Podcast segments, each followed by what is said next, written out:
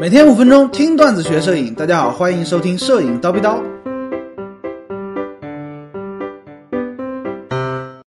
各位同学，大家好，今天呢，高老师继续来讲一张很开脑洞的片子。这其实呢是高老师闪光灯进阶课，也就是特训班的免费公开课的内容。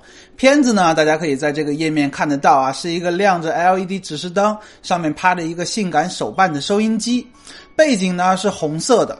有同学可能就会问：很普通嘛，高老师，就这片子你也能讲一节课，是不是太能忽悠了？没错啊，这片子看似简单，其实呢非常的复杂，其中呢包含了非常深奥的技术点啊，所以说很开脑洞嘛。因为有三种不同的光共同参与了这张照片的曝光，我们来逐个的解析一下。第一个呢就是黄色的 LED 指示灯嘛，它是长明灯。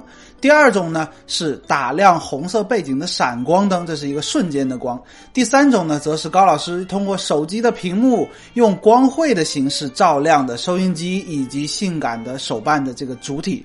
我这么一说，是不是有同学就觉得，哎呦，哎呀，的确有点难啊？但是更难的是什么呢？这个不是通过拍摄多张，然后通过后期合成合成的，而是说高老师直接一张就出来了这样子的效果。涉及到的最难点是什么呢？就是如何让这三种不同光源、不同光质的光。完美的融合，哎，这才是照片的难点。大家可以仔细的听一听啊。具体怎么做的呢？首先，你得在晚上拍，把相机呢架到三脚架上，构好图，对好焦，然后把镜头调整为 M F，锁定对焦之后，把灯关上，把窗帘拉上，然后呢，呃，比如说光圈 F 八，感光度 ISO 一百，快门三十秒，你先拍一张试试看。这个目的是看看你拍出来的这张照片啊，是不是全黑？全黑的呢，就代表 OK，环境光已经彻底的屏蔽掉了，它不参与曝光了。哎，这是 OK 成功的，才能进行接下来的创作。如果说你拍一张还能看到收音机，还能看到这个手办有影儿，说明呢环境光还没有彻底的被屏蔽掉。那我们怎么办呢？继续缩小光圈，直到拍出全黑为止。全黑就代表环境光已经不参与这张照片的曝光了，你就可以接下来进行创作。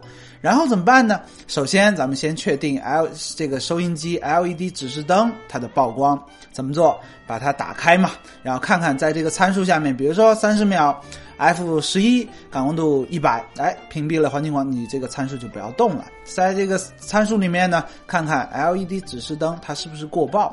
如果说过曝了，黄色的已经看不清。发白了，就继续缩小光圈，直到这个 LED 灯在三十秒钟曝光正常。好，到这一步呢，LED 指示灯的曝光咱们就搞定了。哎，是不是有点绕啊？后面更绕，没关系啊。然后呢，拿出手机，把屏幕啊调到最亮，最好呢是提前，咱们传一张纯白色的图片到手机上面，因为这样子的话呢，手机屏幕点亮最大亮度的时候呢，它的发的光呢是白色的，而不是说偏色或者说其他，呃怪怪的颜色。怎么办？LED 灯依然是亮着的，对吧？呃，就让它亮嘛，因为我们这个参数 LED 灯它的曝光是正常的。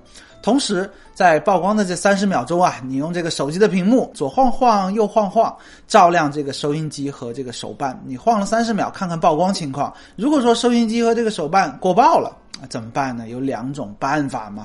第一个，你晃动的时间从三十秒减到，比如说二十秒。十五秒，哎，直到这个主体曝光正常。另外一种方式呢，也很简单嘛，你想想，呃，太亮了怎么办呢？你把手机屏幕亮度调低一点，它是不是就不那么亮了？哎，直到这个照亮主体曝光正常。到此为止呢，三种不一样的光，咱们就搞定了其中两种。最后，哎，开启闪光灯，灯头前面呢放一个红色的滤片，要不然这个红色怎么来的呢？就因不是因为这个墙是红色的，而是因为前面放了一个滤片，它这个闪光灯啊，经过滤片光啊就变成红色了。对着墙壁打，亮了暗了，你怎么办啊？啊，不要调相机的参数啊，因为 LED 灯以及手光绘它的亮度是相机的参数，咱们已经提前确定好了。这个时候你再调整相机的参数呢，就会有问题。你呃闪光灯不够亮，那你就调把闪光灯调得更亮，这不就可以了吗？调闪光灯的输出量，直到红色背景合适为止。好，这一切呢准备就绪了，最后按快门，一次性就把它拍出来。这三种光呢就可以完美的融合，而不是说像传统的手法，你需要拍两次、拍三次，单独拍各种光线，然后通过后期合成。哎，是不是有点啊、现在大家知道啊，有点难了，对不对？好，做个小调查。完全听懂，觉得哦，我靠，原来这么神奇的六六六。没听懂的同学呢，没关系啊，大家可以去腾讯课堂搜一搜“闪光灯”这个关键词，就会出现一个售价两分钱的课程。哎，就是今天正式，呃，这个今天我们讲的五分钟的一个扩展版，一个小时的版本，大家可以再仔细的去听听看。呃，我觉得是很开脑洞的，大家可以。